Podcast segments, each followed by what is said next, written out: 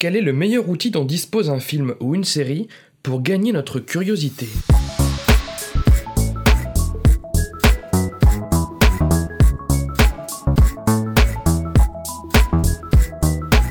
Salut et bienvenue dans ce huitième numéro de Comment c'est raconté, le podcast qui déconstruit les scénarios un dimanche sur deux. Aujourd'hui, nous nous pencherons sur le thriller de science-fiction Ten Cloverfield Lane, réalisé par Dan Trachtenberg et écrit par Josh Campbell, Matthew Stucken et Damien Chazelle. Ce film, sorti en mars 2016 sur nos écrans, haletant de bout en bout, nous révélera certains mécanismes scénaristiques de suscitage de curiosité. Oui, suscitage, soyons fous. Michelle, héroïne du film campé par Marie-Elizabeth Winstead, quitte hâtivement son logement. Elle prend la route et informe son mec Ben par message vocal qu'elle le quitte pour on ne sait quelle obscure raison. Déconcentrée par son smartphone, décidément la sécurité routière ne nous mettra jamais assez en garde, Michelle subit un violent accident de voiture. Voilà qu'elle se réveille couchée dans un lit, enfermée dans une cave. La jeune femme, en panique et couverte de plaies, est attachée au lit, une perfusion dans le bras, dévêtue, bref, ça ne sent pas bon. Extrait de la bande-annonce. There's been an attack. I'm not sure yet if it's chemical or nuclear. Where are we? Underneath my farmhouse. Hey. Sorry about that. What happened to your arm? Were you trying to escape? I was trying to get in. There's a woman. She wants me to let her in?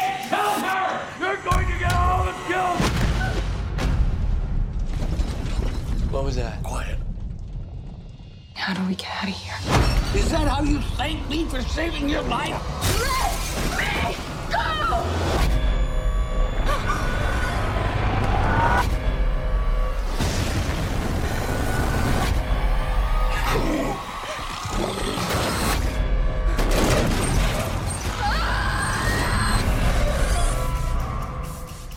Observons comment Ten Cloverfield Lane procède pour nous intriguer. Attention spoiler. Déjà, de base, pour intéresser, il faut une forme de tension. Ici, la situation précaire de Michel génère clairement cette tension. Mais comment?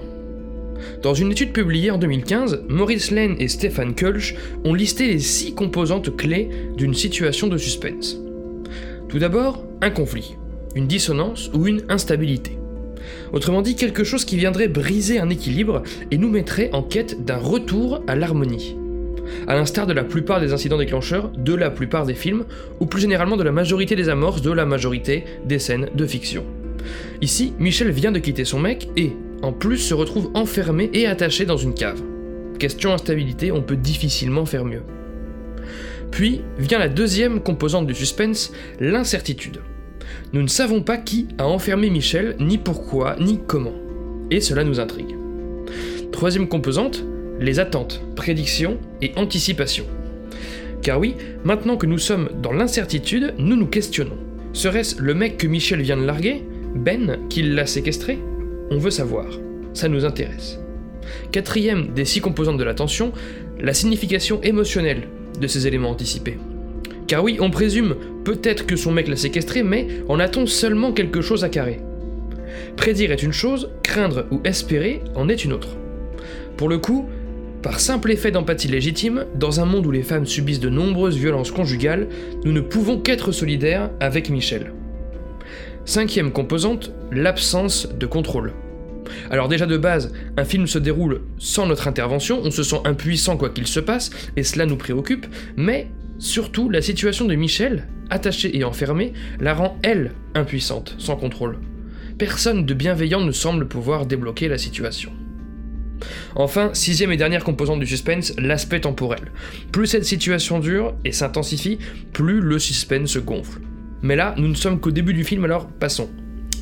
Instabilité, incertitude, anticipation, implication émotionnelle et absence de contrôle, voilà déjà des solides outils en à peine une scène pour nous coller au fond de notre siège.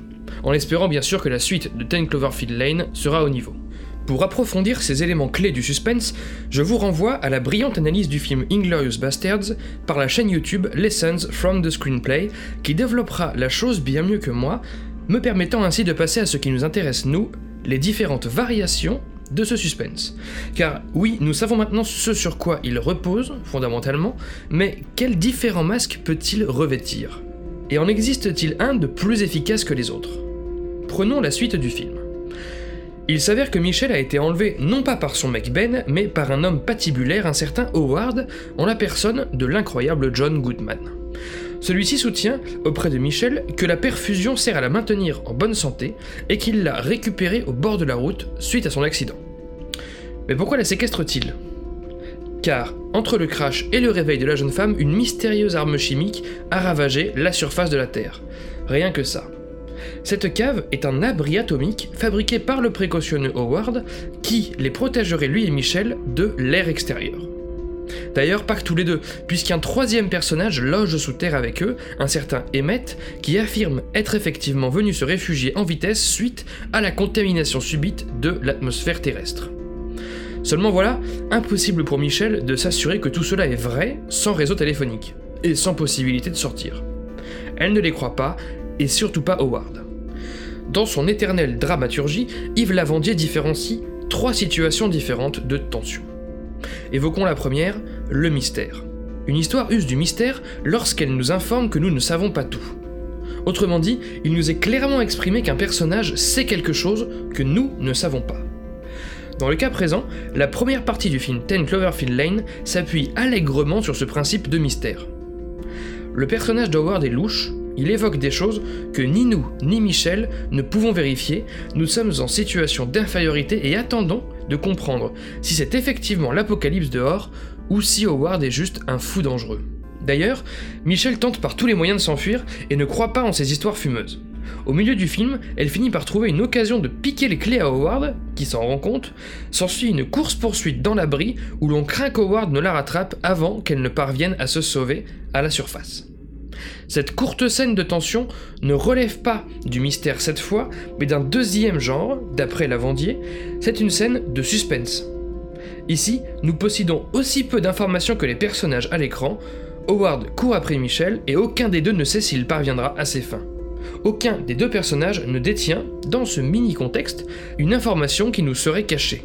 Nous sommes à leur niveau.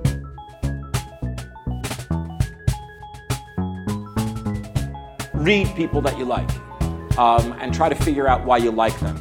And when you see something or read something you don't like, try to figure out why you don't like that. Be a diagnostician.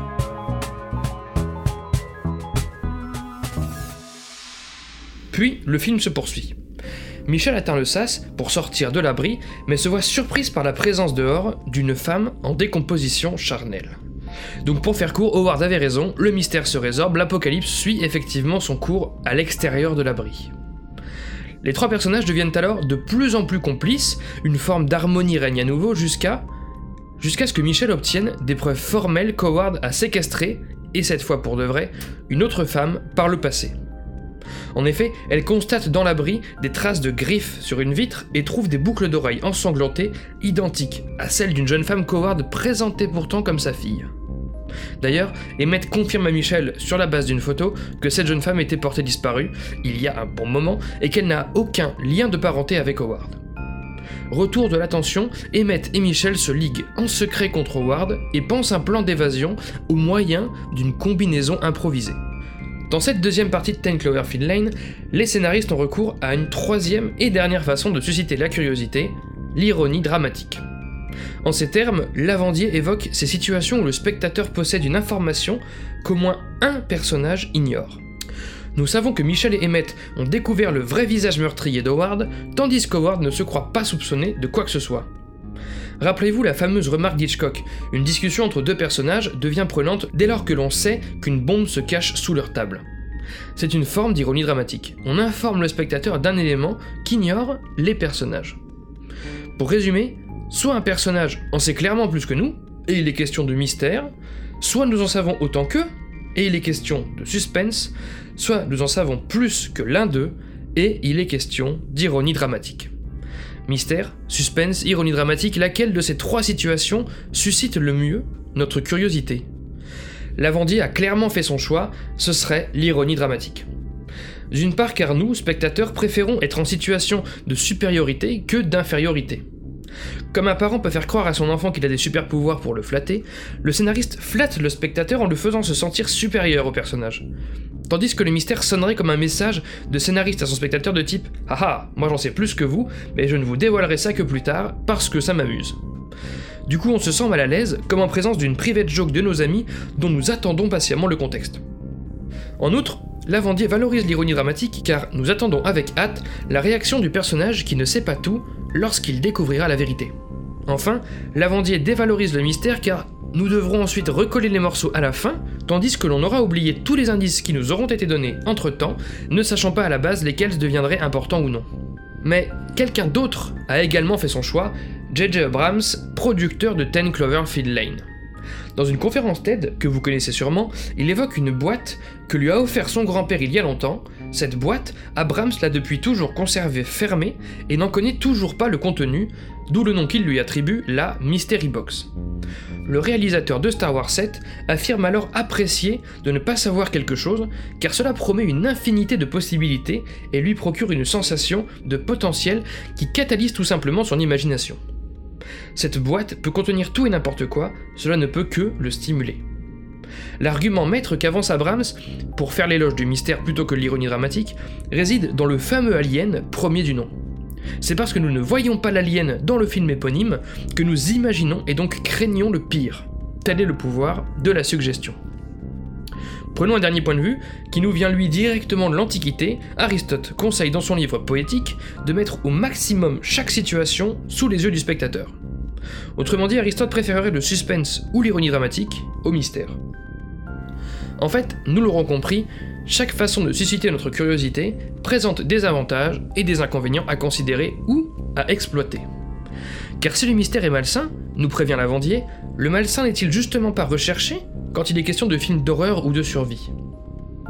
Et si le mystère catalyse parfois l'imagination, nous soutient Abrams, ne peut-il pas devenir barbant lorsque nous attendons bêtement la fin d'une fiction pour enfin comprendre de quoi il est question, comme dans la plupart des épisodes de la troisième saison de Black Mirror? Non seulement la hiérarchie de ces outils nous importe peu, mais d'ailleurs ils s'enrichissent les uns les autres. Dans la première partie du film Ten Cloverfield Lane, teintée du mystère autour du personnage d'Howard comme on l'a dit, une scène d'ironie dramatique nous est présentée, où nous savons que Michel tente de lui piquer ses clés, tandis que lui ne la voit pas faire. A l'inverse, dans la deuxième partie du film, où nous savons qu'Emmett et Michel suspectent Howard à son insu, nous ignorons par contre ce que Michel confectionne en secret, qui se révélera être une combinaison étanche pour sortir à la surface. En gros, on a de l'ironie dramatique dans le mystère, dans la première moitié du film, puis du mystère dans de l'ironie dramatique par la suite. Et durant la troisième phase du film, nous comprenons qu'il s'agit d'une attaque d'extraterrestres, nous sommes alors aux côtés de Michel qui cherche à survivre, il s'agit là de pur et simple suspense. Au final, si ce thriller de science-fiction parvient à nous captiver de bout en bout, ce sera à n'en point douter par la composition complète et complexe qu'il propose des différents types de tensions, plutôt que par un usage exclusif de l'un d'eux. Fondu au noir pour ce huitième numéro de Comment c'est raconté. Merci pour votre écoute, j'espère qu'il aura satisfait votre curiosité. Retrouvez tous les liens du podcast dans la description et sur ccrpodcast.fr, dont Facebook, Insta, SoundCloud, tout ça, mais encore et surtout iTunes. Pour ce dernier, je vous invite à laisser 5 étoiles et un commentaire, c'est très très important pour le référencement du podcast. Podcast dont l'habillage musical était signé Rémi Le Sueur, je le rappelle, et Locta remercie. N'oubliez pas qu'une retranscription de chaque numéro de Comment c'est raconté est disponible sur Medium pour pouvoir lire ces analyses à tête reposée. Je m'appelle Baptiste Rambaud, disponible sur Twitter pour répondre à vos questions, à vos réactions. Bonne année 2018 et rendez-vous donc dans deux semaines pour la 9 séance. Ciao